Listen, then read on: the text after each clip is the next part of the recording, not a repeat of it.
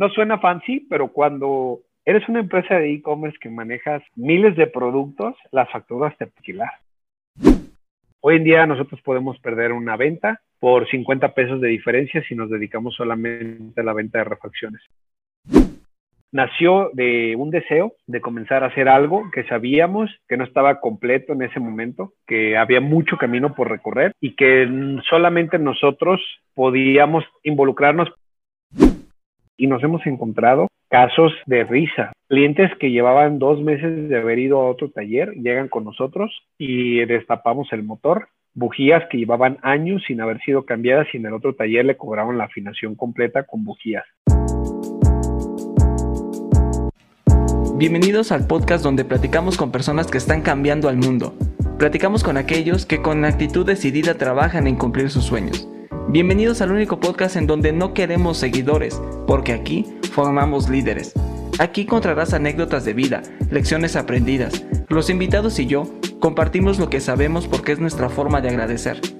Hazme saber que no estoy solo en esto y comparte este episodio con tus amigos. Déjame una opinión en Apple Podcast o descarga los episodios desde Spotify. Y por supuesto, mantente al día de los invitados en nuestras redes sociales de Estado Mental. Antes de contarte de mi invitado, quiero decirte que a partir de ahora tendremos episodio cada 15 días. Como te habrás dado cuenta, en las últimas semanas hemos tenido retrasos en publicar nuevos episodios. Esto es porque afortunadamente hemos tenido mucho trabajo con nuestra plataforma mundopodcast.mx y un curso que estamos próximos a lanzar, del cual te contaré en un par de semanas. Por ahora, quiero compartirte la frecuencia de nuestros episodios. Los martes cada 15 días vendrán grandes entrevistas que te aportarán mucho valor.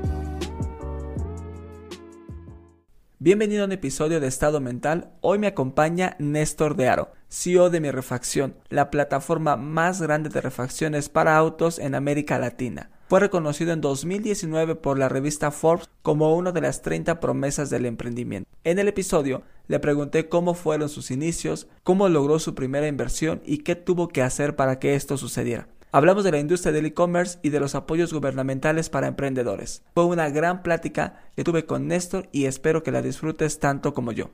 Néstor, bienvenido a un episodio de Estado Mental. Muchas gracias por estar aquí, muchas gracias por tu tiempo. Quiero agradecerle a Estefanía de Mi Dulce Hogar que me hizo favor de, de acercarme contigo, de platicarme un poco de tu historia y pues muchas gracias por estar acá, Néstor. No, gracias a ustedes por la invitación y también gracias a Estefanía que me haya recomendado. Sí, te pasa. Fíjate que tuvimos oportunidad de platicar con ella hace ya algunas semanas y tiene una historia también increíble y nos dijo, oiga, tiene que platicar con esto, tiene una, una historia increíble con mi refacción que ahorita quiero platicar como mucho acerca de eso, pero cuando buscamos acerca de ti, pues ya vi que hay algunas entrevistas, pero me quedé con algunas dudas y si te parece, pues me gustaría presentarte un poco. Sé que llevas ya varios años con Riggs y la marca, no sé si llamarlo marca o la empresa de mi refacción. Quiero ir explorando cómo es que enfrentaste y empezaste estos retos, pero me gustaría empezar esta charla preguntándote cómo decides entrar a una industria que pues no es fancy, ¿no? No es una industria muy bonita el tema de las refacciones. No es atractiva. Exacto.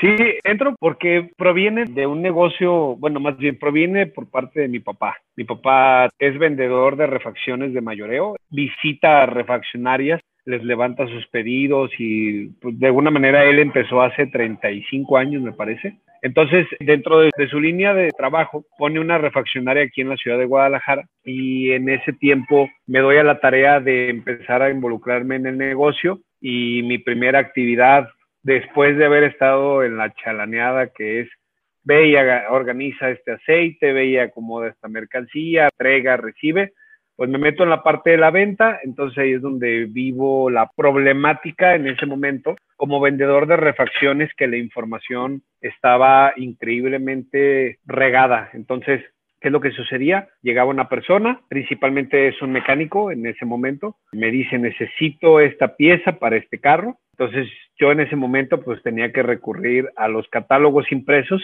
y una de las marcas más importantes en, en el mundo me llamó muchísimo la atención. Entonces la necesidad más fuerte que yo tenía como vendedor era cómo yo le podía conseguir la existencia y el precio a mi cliente para que me dijera si la quería o no. Entonces esa labor tomaba minutos pero multiplícalo por 100 búsquedas en el día, son cientos de minutos perdidos en la búsqueda de producto, que no necesariamente es la labor de convencimiento, la venta. Entonces, en ese momento, así es como me empecé a involucrar. Y Rix nació con la filosofía de ser un buscador de autopartes. Nosotros nos decíamos en una frase, somos el Google de las autopartes te metes con nosotros. Ajá. perdón que te interrumpa, te, vas a estar interrumpiendo, pero eh, ¿a qué edad empezaste a trabajar con tu papá en el, en el negocio? 16 años, 15 y 6 años, no recuerdo muy bien. Pero a esa edad uno es bien rebelde, o sea, ya, ya te veías en el negocio de la familia. Regularmente uno dice, no, yo voy a hacer mi propio camino, no quiero saber nada y voy a hacer lo mío. Claro, eh, en realidad yo quería ser gerente en cuando tenía 17, 18 años, yo quería ser gerente de una transnacional, ¿verdad? Una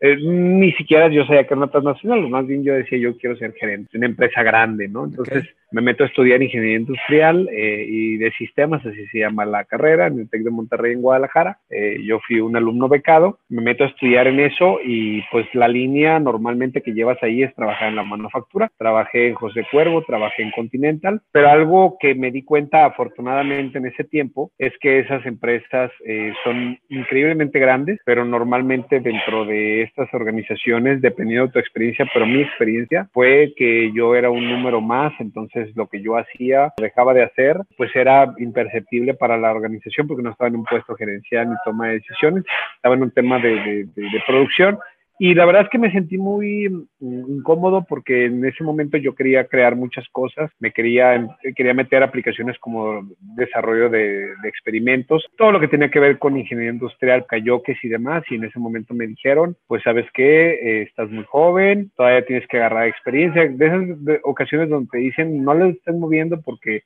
no sabes lo que está haciendo, definitivamente muchas cosas que hacían no sabía, pero no funcionan como tutores en estas organizaciones y tampoco funcionan como culturas que permitan experimentar y probar y buscar cosas nuevas. Normalmente las personas que llevan muchos años en esas organizaciones, en mi experiencia, no tenían interés alguno de moverse en, en cosas nuevas porque pues ellos iban a hacer su trabajo y ya, que les pagaron un sueldo. A mí eso me generó mucha frustración y en ese momento tomé la decisión de empezar a un negocio, pero en ese momento no estaba claro al 100%, pues en ese momento yo decía, bueno, voy a poner un negocio involucrado de lo que sé, que son las refacciones y inicialmente mi interés era poner un taller saqué números con parte de cuál es la inversión inicial y se necesitaban como 500 mil, 600 mil pesos, pues la verdad, ese dinero. Entonces, pues decidí pues de alguna manera decir tengo que empezar con algo que no necesite tanto capital y vi este problema de las refacciones. En Estados Unidos hay muchas empresas que ofrecen servicios de catálogo, lo rentan, refaccionarias pagan. estamos hablando que eso fue hace ocho años, o sea, fue en el 2013, 14, más o menos 2013, 14. Entonces,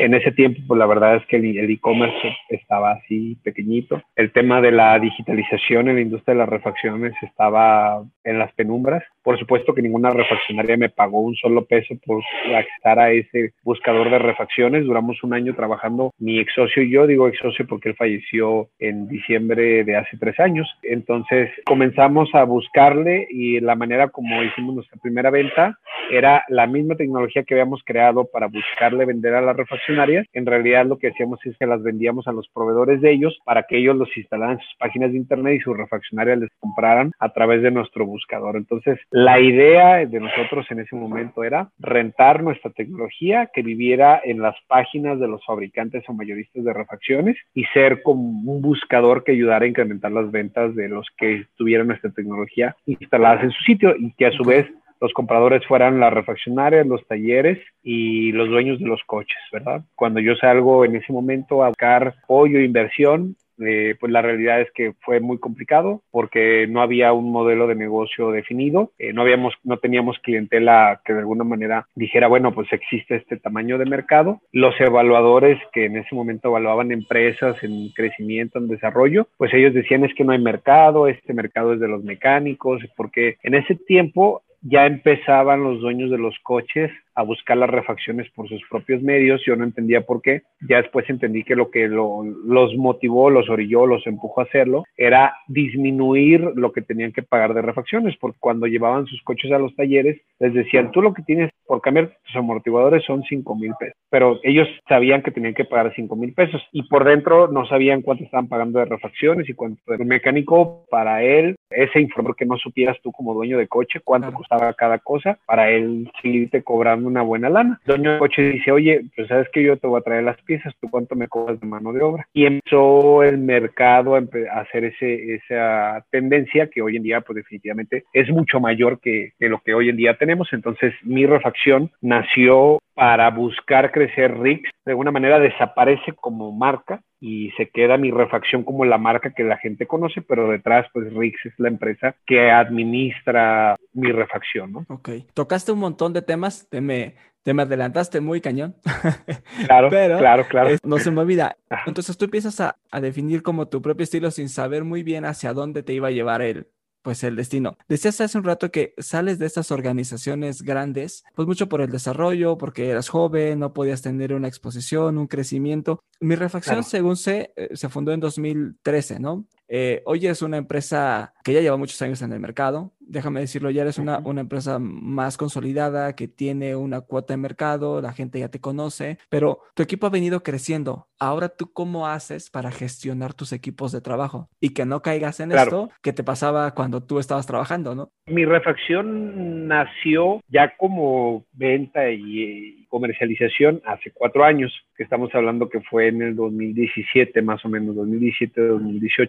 Antes, pues en realidad existía, pero la idea en realidad de mi refacción cuando dijimos es que tenemos que encontrar modelos de negocio porque la venta de, licencias de motores de búsqueda no nos va a llevar a ningún lado, fue pues de alguna manera decir, pues vamos a crear una página, vamos a invitar refaccionarias, vamos a invitar talleres y lo vamos a convertir en una página de publicidad. No sabíamos de qué estábamos hablando, para que puedas tener un negocio así de interesante, o una de dos, o tienes un tráfico brutal de visitantes, o dos, tienes un montón de personas de una industria en particular que alguien esté dispuesto a pagar. Porque no es lo mismo decir, bueno, en México hay 40 mil refaccionarias, ¿verdad? No puedes llevar cientos de miles o millones de visitantes a un sitio si estás tratando de atacar ese mercado, pero esas 40 mil refaccionarias de alguna manera son el canal de distribución de millones de refacciones al año. Entonces, si llegaras a tener 5 mil, 10 mil refaccionarias en un sitio en particular, pues tu modelo de negocio es súper atractivo porque un fabricante dijera, yo quiero entrar ahí porque ahí están un montón de empresas tomadoras de decisión. Entonces, eh, la realidad es que los negocios hoy en día son muy distintos a hace un par de años porque definitivamente nosotros no teníamos experiencia en muchas cosas, no teníamos experiencia en comercio electrónico, no teníamos experiencia en utilización, no teníamos experiencia en toma de decisiones, entonces todo lo que hoy en día tardamos hacer en dos meses, tardamos un año en hacerlo por toda la desconocimiento, por toda la inmadurez, por toda la falta de toma de decisiones claras, concisas y demás. Entonces, hoy en día eh, tenemos una gran ventaja que es la automatización en nuestros procesos. Por ejemplo, te voy a mencionar cuatro cosas que hemos automatizado al 100% y que hoy nos solucionan el 80-90% de nuestra vida. Una de ellas tiene que ver con los clientes, por ejemplo. Cuando te generamos una guía, te llega un mensaje de nosotros por WhatsApp, por un sistema que nosotros desarrollamos de, o sea, WhatsApp no lo creamos nosotros, sino contratamos un servicio y cuando se genera la, número de rastreo, te manda un aviso, este es tu número de rastreo, te va a estar llegando. Cuando la guía viaja, te avisa. Cuando la guía va a salir a paquetería o a ruta de entrega, te avisa. Cuando te entrega, te avisa. Eso nos ahorró muchísimo tiempo y dinero en no estar eh, atendiendo clientes para comentarles cómo van su pedido. Esa es una. Segundo, la selección de productos. Nosotros tenemos en nuestro portal más de dos millones de números de parte distintos. Como todos, el 80-20 pues rige mucho de lo que se desplaza, pero a su vez nosotros ya no tomamos la decisión a quién le compramos la refacción todo lo que pasa por mi que se vende a través de, del portal y demás, se selecciona con dos reglas.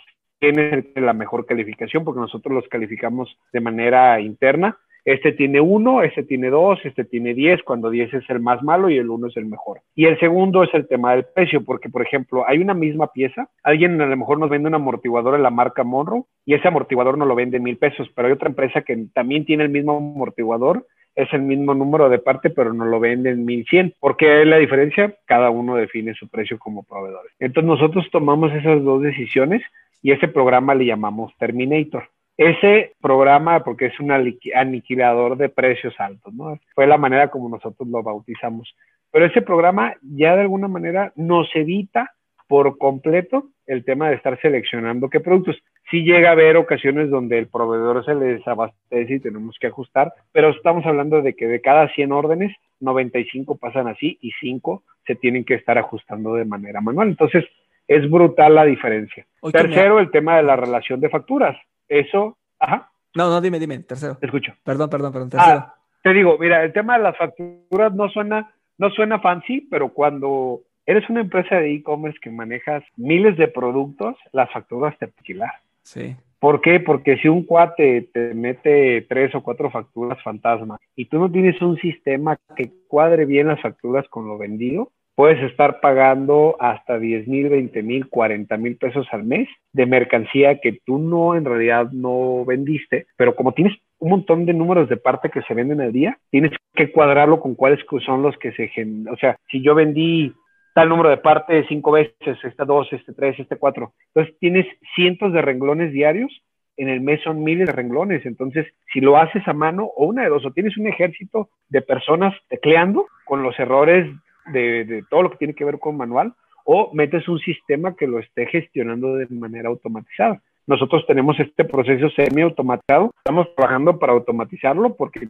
conforme el negocio crece, todas esas chambas se crecen, ¿no? Esto ha hecho que mi refacción hoy en día seamos un equipo de 10 personas y tengamos la productividad de un equipo de 30 o 40. Y no es exageración, pero la verdad es que si tú tienes una persona para notificarle a tus clientes cómo van las demoras, 10, 5 personas para relacionar facturas, 10 personas para esto. Entonces empieza a ser un equipo gigantesco. Y el cuarto tiene que ver con la parte importante del core del negocio que se llama la tecnología.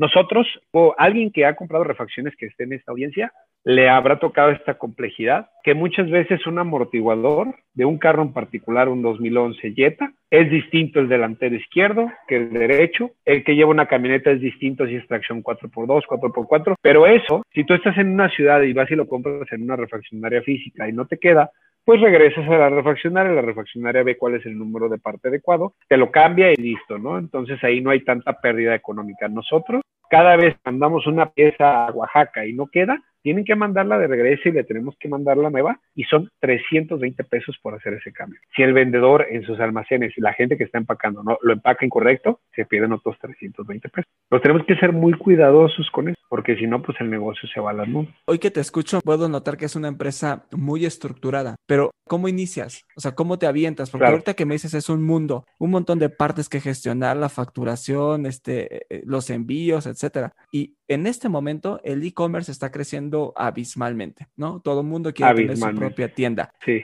Tú iniciaste de cero, o sea, iniciaste cuando el mercado era, justo decías, muy chiquitito. No solamente sino el mercado de gente que quería vender, sino los que compraban. Y más, olvídate de una refacción este, por e-commerce es, es, impensable. ¿Cómo empiezas a evangelizar a tus clientes? ¿Cómo empiezas tú a no caer en el estrés de puta, si estoy haciendo lo correcto, mejor abro un local? Siempre te quedas con la duda de qué tanto te va a seducir la manera tradicional y regresar a esas eh, comercializaciones tradicionales. Llega un momento donde sí tienes que tomar las decisiones y hacer algunas cosas como normalmente se maneja un negocio tradicional. Te puedo decir, por ejemplo, nosotros estábamos 100% peleados con el hecho de que abriéramos un espacio para que la gente viniera y comprara físicamente. ¿Por qué? Porque estás expuesto a que una persona te diga quiero una refacción, pero la tienes que traer de tu proveedor porque tú no, no es un inventario interno, sino se lo tienes que comprar a un proveedor. Traerla de, esa, de ese almacén que te llegue en dos, tres horas y que el cliente nunca se aparezca por la refacción. Entonces tienes que gestionar la devolución porque él ya te la facturó, entonces tú a su vez tienes que regresársela. ¿Cómo nació Rix? como tal, nació de un deseo de comenzar a hacer algo que sabíamos que no estaba completo en ese momento, que había mucho camino por recorrer y que solamente nosotros podíamos involucrarnos porque cuando tocábamos la puerta de los agentes tradicionales, de las mayoristas, de los fabricantes, de las refaccionarias, pues ellos están gorditos y ellos están, vamos a decirlo, eh, satisfechos, ¿verdad? Entonces, cuando una empresa está satisfecha, pues siempre crece, pero no tiene esa hambre, ni ese deseo, ni ese ímpetu. Y lo único que sucede o lo que termina pasando es que se detienen todas esas innovaciones. Entonces, empezamos Jorge y yo en ese momento a los años se nos une Julio, que también lo conocimos cuando estábamos en estas etapas de crecimiento. En el primer, segundo año, eh, nosotros no teníamos un programador, la verdad es que alguien medio se nos unió en el camino, decidimos en ese momento pues ya no continuar porque esta persona pues, recibió una oferta de una empresa de desarrollo de software. Aquí en México hay muchísimas empresas de desarrollo de software y una empresa que está creciendo es, es complicado que pueda competir porque estas empresas de desarrollo de software lo pintan como si fuera muchas de ellas como si fuera una innovación y desarrollo que sí están trayéndose como el core de México y el otro 2%, 3% sí está buscando desarrollar cosas. Eh, no vamos a competir con nuestra, esos suelos y decidimos en ese momento, eh, pues, agarrar roles, porque también uno de los problemas por la inexperiencia es que los dos queríamos hacer las mismas cosas. Si uno quería desarrollar software, el otro también quería entender. Al final los negocios tienen que tener como especializaciones. Entonces, él se dedicó a otras actividades, Jorge, paz descanse, y yo me dediqué a aprender a programar.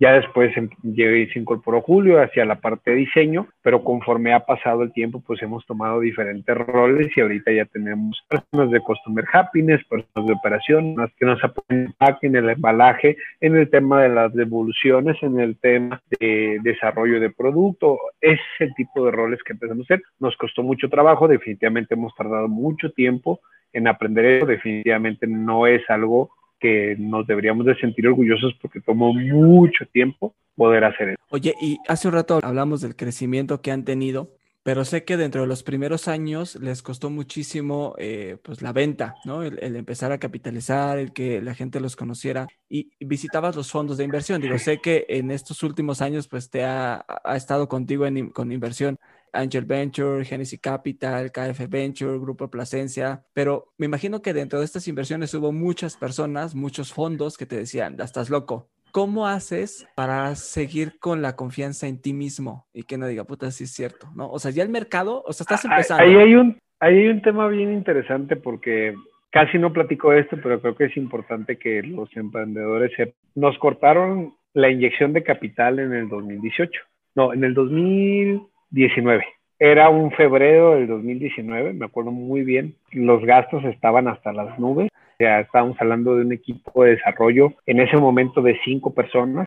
El sueldo de desarrollo es, alto, ¿no? Adicional a eso, pues teníamos el demás equipo de, operaciones y demás. Las ventas no estaban subiendo como, como se esperaban, entonces cuando una empresa en inversión tiene que tener un, track de crecimiento brutal o fuerte o acelerado para que los inversionistas digan aquí hay algo para seguir metiendo dinero. Muchachos, la verdad es que pues el negocio ahorita no se ve que esté creciendo. Espero que este episodio esté siendo de tu agrado. Quiero aprovechar un minuto de tu tiempo para contarte que en mi equipo hemos fundado el primer portal de noticias de podcast en México y lo llamamos mundopodcast.mx. Decidimos fundar este espacio porque nos dimos cuenta que era complicado mantenerte actualizado en la industria del podcasting, así que lo que hicimos fue reunir toda la información que se genera en el mundo y lo traemos para ti. En este espacio podrás encontrar información acerca de las recomendaciones para crear tu primer podcast, estar al día en las tendencias en la generación de contenido y mantenerte actualizado en los principales lanzamientos de podcast en el mundo. Estoy seguro que una vez que visites nuestro portal se convertirá en tu fuente de información favorita en la industria. Te invito a que te des una vuelta y me cuentes en Instagram qué te pareció. Visita el sitio mundopodcast.mx.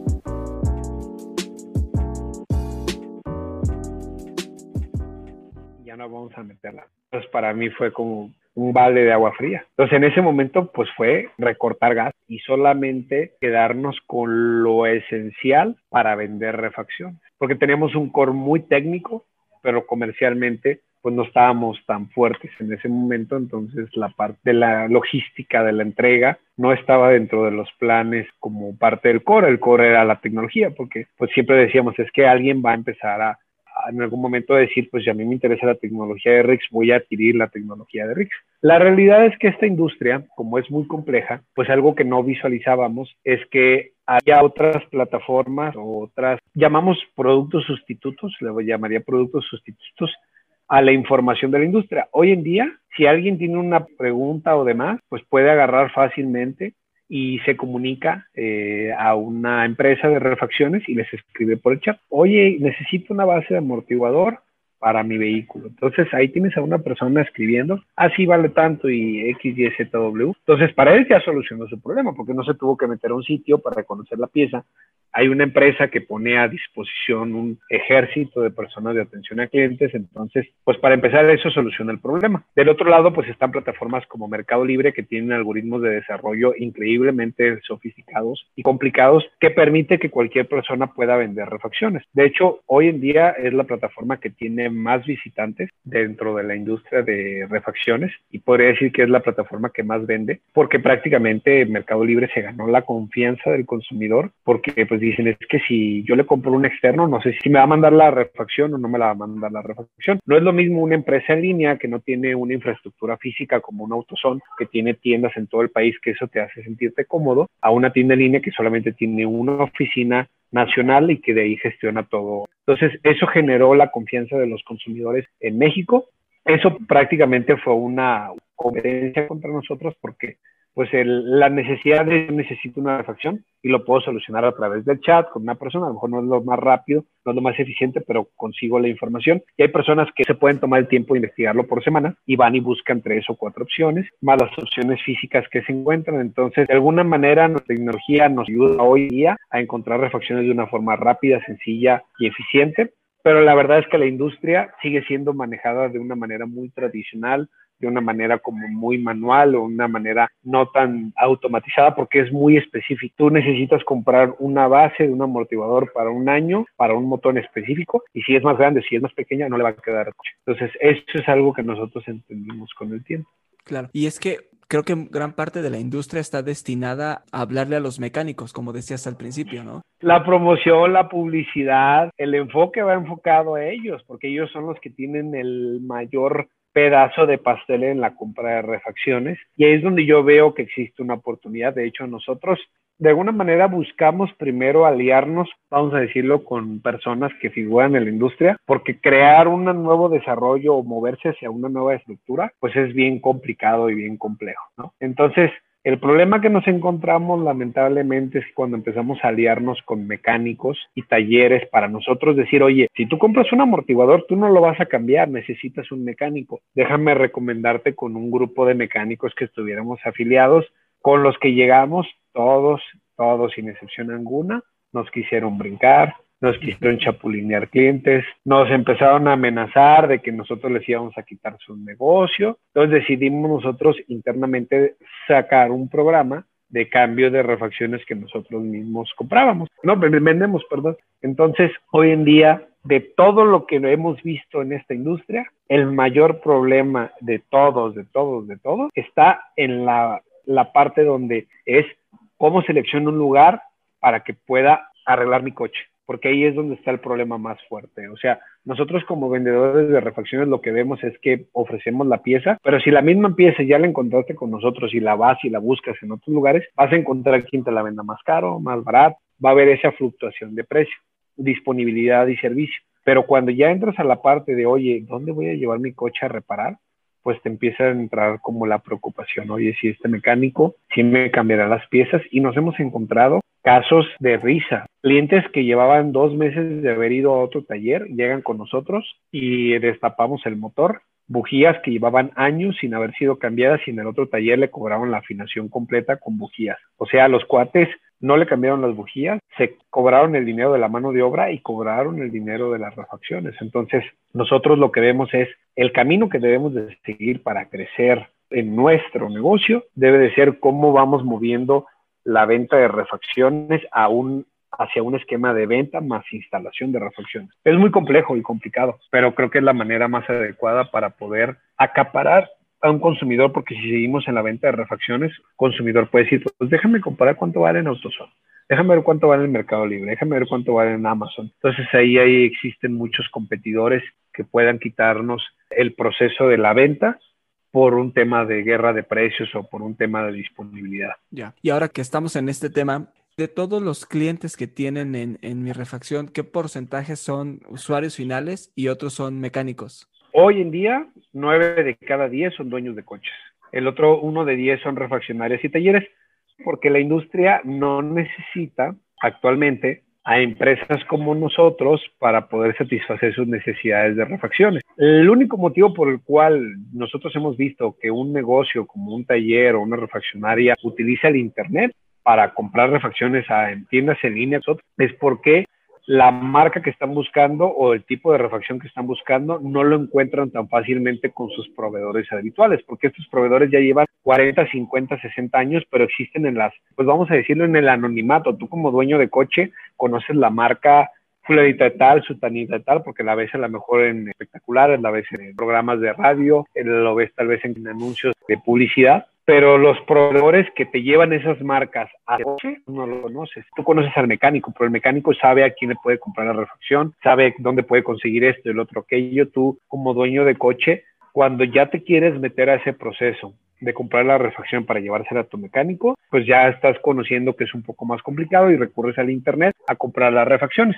Lo que nosotros hemos visto es que el mecánico muchas veces prefiere no aceptar la refacción porque él deja de ganar dinero de esa venta de refacciones porque él se lo dan a peso a ti te lo quiere vender en dos pesos, entonces si tú le llevas la refacción y a lo mejor la compras en 1.50, pues él ya perdió el peso que antes le ganaba, entonces muchas veces te dice, pues mira, si tú traes las refacciones, pues yo definitivamente ya no te puedo dar garantía, porque pues es una manera de boicotear. Lo que sí existe y es común es que también en la industria hay cada marca muy barata, pero no inventes, o sea, es una cochinada de refacción. Entonces ahí es donde nosotros lo que hemos dicho es vamos a agarrar solamente marcas que tengan un prestigio eh, en la industria, pero en el mercado hay un montón de marcas, un montón de opciones y hoy en día, pues ya con el tema de la facilidad de poder comprar en Asia, han nacido muchísimos eh, competidores de fabricantes de refacciones como representantes, como marcas propias y demás. Entonces, eso ha de alguna manera ampliado la cantidad de proveedores en la industria. Entonces, hoy en día, conseguir una refacción ya no es complicado pero de alguna manera reparar tu vehículo con una manera confiable, segura y honrada eh, sigue siendo igual de complejo que hace muchos años. Sí, es una industria que, déjame ponerlo así, que está como, es como vieja, ¿no? Es una industria que todavía no brinca tecnológicamente. No, la verdad es que mucho de lo que sucede es que sigue trabajando así porque se sigue vendiendo así. Entonces, hasta que no lleguemos emprendedores y empecemos a utilizar la tecnología como brazos de crecimiento comerciales, es cuando empezamos a recibir la atención, porque empezamos a vender y a vender y a vender y a vender y es porque, ah, caray, pues estas empresas tienen, tienen algo que les permite vender y es por el tema de facilidad, ¿no? Pero yo creo que algo ha pasado, este, Néstor, porque yo conocí algunas empresas, que justo en Guadalajara había una empresa que era una app y que te hacía la reparación mecánica a domicilio. Y de hecho fue fondeada por 500 Startup y hoy ya no existe, mm. ¿no? Y de hecho hay tres o cuatro. ¿Ya no existe Garage? No, ya no existe. Que yo sepa, oh, no. Órale. Oh, pues si, no, si, si, nos escuchan, este, pues hay que nos, nos escriba. Pero yo sé que tuve oportunidad de hablar con ellos hace, no sé, tres años, yo creo, y estaban abriendo México. Yo estaba viviendo en la Ciudad de México, entonces los, los llamé para que me ayudaran con una cotización y me dijeron que ya no estaban operando, al menos en México. Y después sé que su sitio web ya no responde. Había otra empresa que se llamaba Tu Mecánico, eh, tampoco existe ya. Es decir, los jugadores que había se salen. No sé, no sé qué está pasando. Digo, a nivel usuario, yo te digo, claro que yo me voy con una app que me garantiza el servicio, que sé que son profesionales. que sea confiable. Pero no sé qué ha pasado que no les ha funcionado a estas empresas que han salido. Mira, la realidad, la realidad es hay varias cosas ahí, pero yo creo que la parte más, más, más importante es que cómo controlas un servicio de la manera que cuando lo ofrezcas sea de buena calidad, que sea confiable, y que transmita la seguridad que quieres hacer. Y lo que pasó desde mi punto de vista, cuando nosotros de alguna manera quisimos trabajar con Garage, no funcionó. Quisimos trabajar con Clear Mechanic, tampoco funcionó. Y que son, que son agentes nuevos, que son personas que en teoría deberían de tener como mayor apertura a tener alianzas estratégicas con otras empresas, la realidad es que los mecánicos que estaban afiliados a estas plataformas controlaban a la empresa y no hacían al revés. O sea, el mecánico controlaba a la solución en lugar de que la solución controlara al mecánico. Claro. Entonces, ahí está la clave. Ahí está la clave desde mi punto de vista. Porque de alguna manera, como un mecánico realmente siempre tiene trabajo, entonces no le importa si tú no le llevas trabajo porque él va a seguir consiguiendo el trabajo. Entonces, aquí la, la pregunta es, ¿cómo hacerle para que cuando entres a participar en esta nueva propuesta ganes más dinero o hagas más servicios con menos tiempo y de alguna manera tú como mecánico obtengas más dinero. O sea, todo va alrededor del dinero porque, por ejemplo, hacer una reparación de motor, hacer X, Y, Z, W, pues de alguna manera sale una la nota, pero también la chamba que tienes que hacer para cambiar un motor completo es esto, esto, es a decir, ok, ¿qué pasa si cambio 10 amortiguadores en la semana? Gano más dinero y me esfuerzo menos. Pero ahí es donde es bien esa parte. Y también viene un tema, creo que el tema de la relación que tiene el mecánico después ya con el cliente. Porque ya no lo contrates por esta aplicación, pues ya contrátame directo, ya sabes que trabajo bien y te cobro menos, ¿no? Sí, exactamente. Y ahí es donde vienen las propuestas de valor. Por ejemplo, un mecánico no te va a cobrar meses, algo que nosotros sí hacemos. Si pasa una garantía en el producto o en el servicio, si tú no impones como empresa, a ver, mecánico, tuvimos una garantía, necesito que revises el carro y que le hagamos un cambio de amortiguador, cuando él se lo dejas de manera independiente, pues va a haber las mil maneras de no darte la garantía porque él le involucra chamba que va a dejar de hacer de otro vehículo para darte la garantía. Entonces muchas veces te va a dar la vuelta, no, es que el fabricante no aceptó la garantía. Si tú le llevaste la refacción, peor porque va a decir, no, pues ya ves, te dije que no trajeras las refacciones. Entonces empieza a haber un montón de fricciones. Entonces ahí es donde viene la propuesta de valor de negocios. Oye, no, me quiero regresar un poquito porque no me contestaste. ¿Cómo haces para no perder la confianza? Cuando te decían, no, vas contra natura, es todo B2B, le hablamos a los mecánicos, no al cliente, quieres innovar en una industria vieja, etcétera, ¿no? Claro todos los emprendedores tenemos que, siempre vivimos esa parte. Ahora sí que no, no existe como una fórmula secreta, todos y cada uno de nosotros. El que diga que no está diciendo mentiras gigantescas. Tenemos estos problemas todos los días, tenemos estos eh, retos, pero ya no son retos de supervivencia, ya son retos de otro tipo, de crecimiento, de cómo seleccionar a las personas adecuadas en los puestos adecuados, cómo le dedicas tiempo a lo importante versus lo no importante, pero ya no estás pensando en sobrevivir, eso pasa cuando empiezas desde cero y cuando estás generando una marca, ¿no? Un, generador de tráfico, un generador de X o Y. Eso es lo que pasa normalmente. Entonces, la realidad es que pues está en uno. Cada persona es como decir, no, pues es que, ¿qué es lo que a ti te mueve? O sea, hay personas que les mueve el dinero, pero yo creo que eso es lo que hace que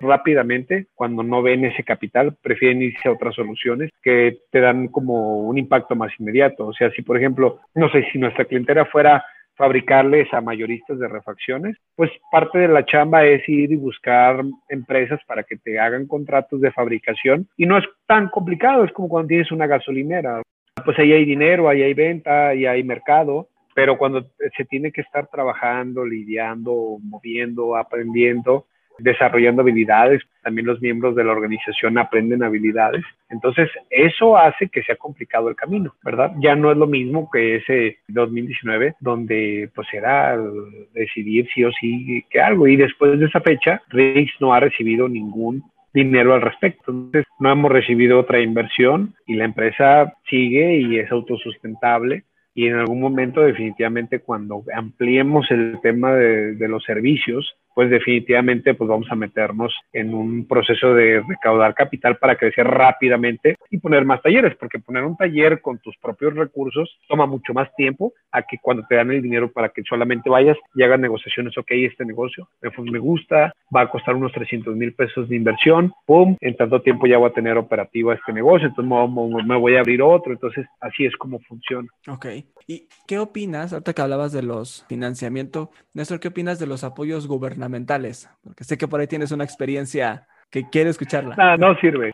A mí no me sirvieron. O sea, hay gente que vive de eso, lo defiende capa y espada. Mi experiencia no sirven para nada. Porque te detienen por completo con la esperanza de que a algún momento te vayan a dar dinero. Entonces a nosotros nos dieron una computadora y hay que reconocerlo, pero duramos ocho meses en negociación de una computadora de 20 mil pesos. Hoy en día necesitamos una compu y la compramos no vamos a esperar un financiamiento gubernamental porque perdemos más dinero como empresa. Y digo, si te dicen, oye, ¿sabes qué? Es un proceso de análisis y evaluamos en una semana, no hay bronca. Pero esto tú sabes que va a ser a un tema de un año. Y mucho de eso es pues llegar y presumir cuánto dinero o apoyo ha sido a las empresas. Muchos de ellos ni siquiera son emprendedores. Yo conozco 100% personas que han pedido fondos, que lo único que están haciendo es recibir dinero para pagarse sus lujos personales. Y no está mal, pero no es el objetivo de los apoyos. Yo personalmente no me interesa un solo apoyo ni tampoco buscaría ni perdería tiempo. Prefiero mil veces ir a buscar inversión, negociar, a meternos a un tema así. Néstor, ahorita hablabas acerca del futuro de mi refacción. ¿Cómo lo estás viendo en los próximos años? ¿Tienes otras unidades de negocio que quieres ir experimentando? Sí, para mí definitivamente lo que tenemos que apostarle, así por mucho, tiene que ser cómo hacemos la venta en la instalación de manera masiva, porque ahí es donde está el verdadero negocio. Hoy en día nosotros podemos perder una venta por 50 pesos de diferencia si nos dedicamos solamente a la venta de refacciones. Pero si ofrecemos la venta en la instalación, ahí el margen de negociación es mucho mayor. Pero también tienes una capacidad como empresa. Ya no puedes vender cientos de refacciones al día o miles de refacciones al día. Dependes de la cantidad de mecánicos que tengas disponibles para hacer esos servicios. Ahí es donde está la capacidad de instalar, ¿verdad? Pero por ende, para poder tener más, se necesita trabajar más en esa parte. ¿Y lo estás pensando como lugares físicos de mecánica o, lo estás pensando como, como un Uber eh, o lo que hablábamos hace un rato de garage? Pues yo creo que después de haber ya tenido experiencia en esto, eh, hay algunas cosas que sí se pueden hacer a, a domicilio y otras que definitivamente es muy complicado.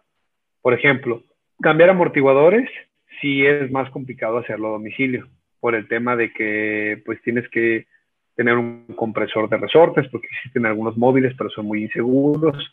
Tema de la herramienta, entonces, por ejemplo, un cambio de, balatas y discos de freno, sí se puede a domicilio, verificando que las piezas estén compatibles o trayendo un par de, de productos como de respaldo, porque algo que la audiencia debe de conocer es que nosotros, vendedores de refacciones más instaladores de refacciones, dependemos de la información que se genere por parte de los fabricantes y los fabricantes normalmente no son los mismos que cuando carro, el carro sale de agencia. Eh, el verdadero negocio de las agencias está en los servicios y en las refacciones originales y por ende solamente se venden a través de con ellos y muchos de ellos no tienen programas para alentar el tema de revendedores o, o de negociantes, deseen eh, desplazar productos. Entonces ellos lo que hacen es que solamente te venden los productos ellos y la realidad es que las refacciones originales son muy caras y son precisas, porque ellos por el número de serie saben exactamente cuál es la pieza que el coche necesita.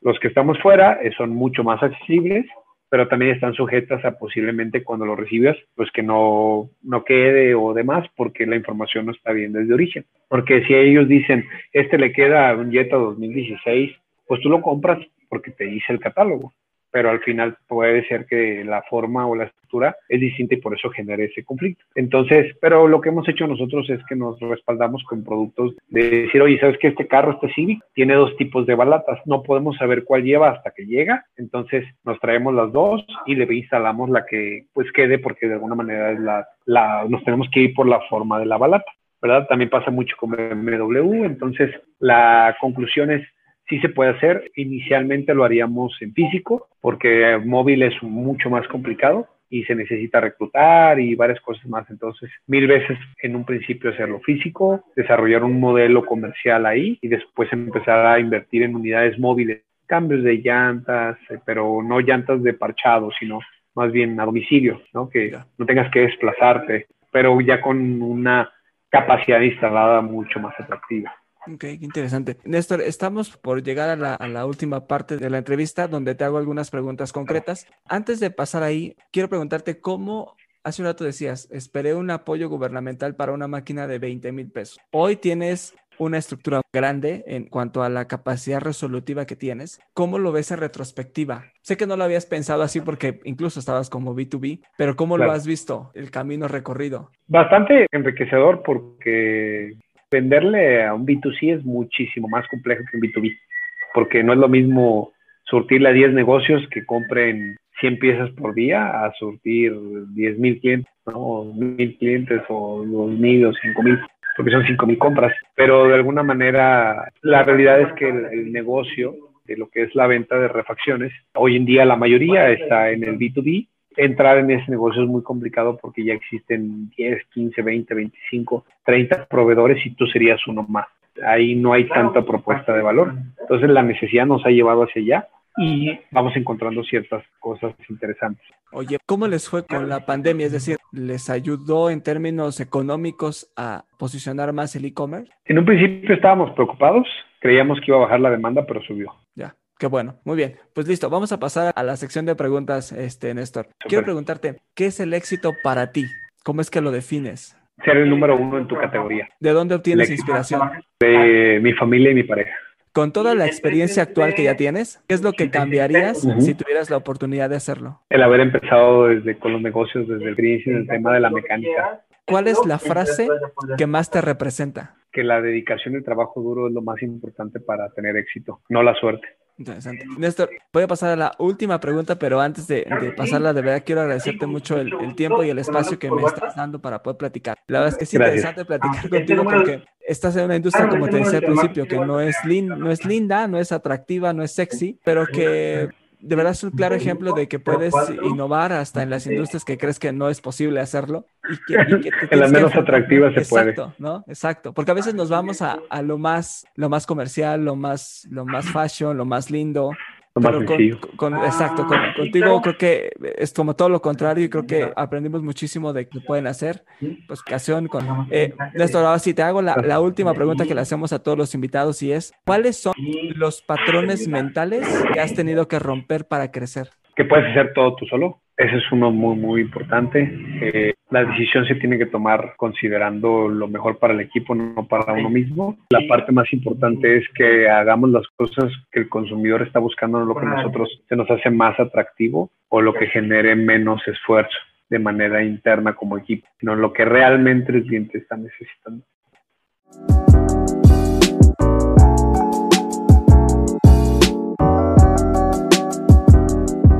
Hasta aquí el episodio del día de hoy. Te espero la próxima semana y no olvides dejarme una opinión en Apple Podcast o si nos escuchas en Spotify, seguir nuestro canal y comparte el contenido que tenemos en redes sociales. Recuerda que nos encuentras en Instagram y Facebook como Estado Mental Podcast. Nos escuchamos la próxima semana. Bye bye.